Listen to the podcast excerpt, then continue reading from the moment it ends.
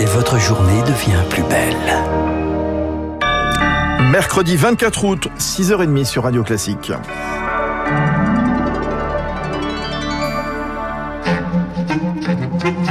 La matinale de Radio Classique avec Fabrice Lundy. Et à la une du journal de 6h30 préparé par euh, Baptiste Gabory. Et on y était euh, il y a six mois, jour pour jour, ici même, le 24 février 2022, le début de l'invasion russe en Ukraine. Un semestre de bombardements, de combats, des dizaines de milliers de morts et d'immenses destructions. Le 24 février dernier, Vladimir Poutine annonce à l'aube à la télévision russe le début de l'opération spéciale russe, comme il l'appelle. Des explosions sont entendues à Kiev, d'autres à Kramatorsk ou encore à Kharkiv. Bonjour Pierre Collin. Bonjour. Six mois plus tard, quelle partie du territoire ukrainien la Russie contrôle-t-elle? Environ 20% de l'Ukraine est sous contrôle russe en ce moment. Globalement, c'est une zone en forme de croissant dans le sud-est du pays. Elle commence à l'est de Kharkiv, se poursuit dans le Donbass et continue jusqu'à Kherson, lieu stratégique qui permet l'approvisionnement en eau de la Crimée. Les Russes qui contrôlent aussi la centrale nucléaire géante de Saporidja, garantissant de l'énergie à toute la zone occupée. Sur le front, cela fait plus plusieurs semaines que ça ne bouge plus beaucoup. L'armée russe bombarde, mais manque d'infanterie pour avancer. En face, les Ukrainiens tiennent leur position. Mais très vite, l'automne va arriver avec ses pluies, puis ce sera euh, le gel de l'hiver et encore pire, le dégel qui rend les routes impraticables. En bref, si les lignes de front ne bougent pas rapidement, elles risquent de s'enliser pour plusieurs mois. Le bilan humain, lui, est très lourd. 5500 civils ukrainiens minimum ont perdu la vie selon l'ONU. Cette semaine, Kiev annonce 9000 soldats morts depuis le début du conflit. Côté russe, très difficile de savoir, mais les pertes pourraient s'élever à plusieurs dizaines de milliers d'hommes. Pierre Collat, une guerre qui dure, une guerre d'usure. Les Occidentaux s'y préparent, les Européens sont prêts à soutenir le combat de l'Ukraine dans la durée, a ainsi déclaré hier Emmanuel Macron. La communauté internationale ne doit montrer aucune faiblesse, aucun esprit de compromission face à la Russie, ajoute-t-il. Les États-Unis devraient fournir une nouvelle aide militaire d'environ 3 milliards de dollars à l'Ukraine. La Maison-Blanche doit l'annoncer aujourd'hui.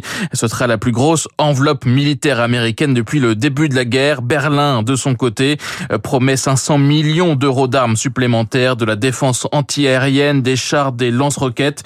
Une grande partie sera livrée en 2023. Et puis un autre chiffre, plus de 100 000 réfugiés ukrainiens sont arrivés en France depuis le mois de février. Et environ 20 000 sont aujourd'hui dans des familles d'accueil. Parmi eux, Olga et son fils de 3 ans.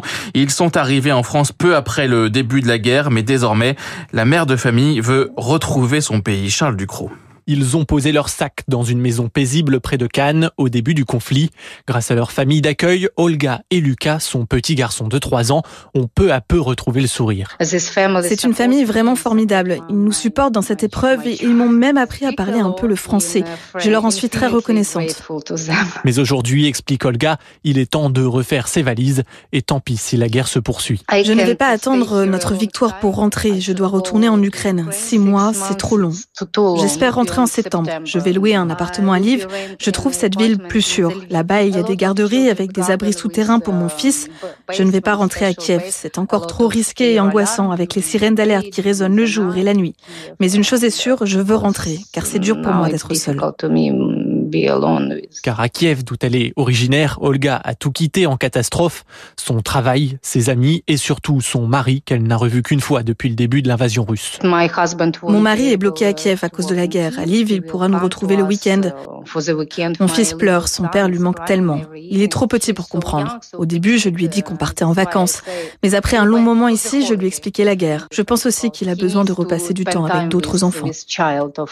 Quand elle sera de retour, Olga compte bien inviter sa famille d'accueil en guise de remerciement quand tout ira mieux.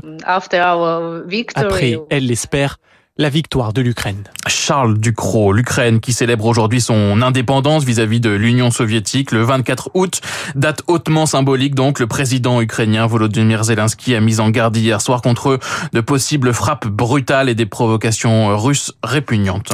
6h34 sur Radio Classique à la une également aujourd'hui, c'est le Conseil des ministres de rentrée. Après trois semaines au fort de Brégançon, Emmanuel Macron réunit ce matin à l'Élysée son gouvernement au programme la sobriété énergétique, le dérèglement climatique après un été euh, caniculaire. Les dossiers de la rentrée sont nombreux, sécurité, assurance chômage et évidemment inflation. Une inflation qui touche les prix de l'alimentation. Conséquence, les prix des repas dans les cantines scolaires pourraient bien bondir à la rentrée. Dès le mois de juin, le groupe Elior alertait sur une augmentation du prix des matières premières de 12%. Certaines communes pourraient donc ne pas avoir d'autre choix que de répercuter cette hausse sur les parents. Anaïo. Dans la commune de Cavan, dans les Côtes d'Armor, commune de près de 1500 habitants, la cantine va augmenter de 25 centimes à la rentrée, ce qui ramène le prix du repas à 2,80 euros.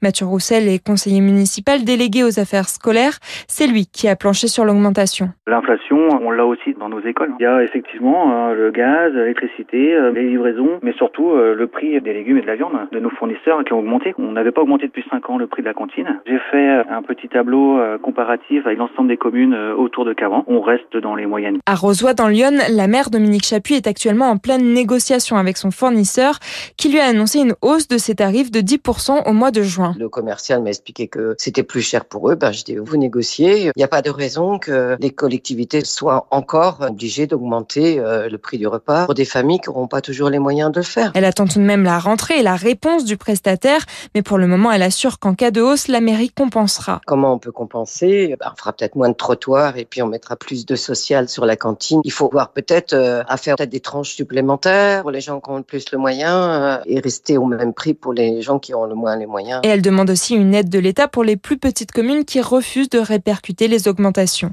Anna Huo, le conducteur de l'ambulance privée qui a percuté et tué deux adolescents qui circulaient sur une trottinette à Lyon, est toujours en garde à vue. Il est connu pour de multiples infractions au code de la route, 28 au total.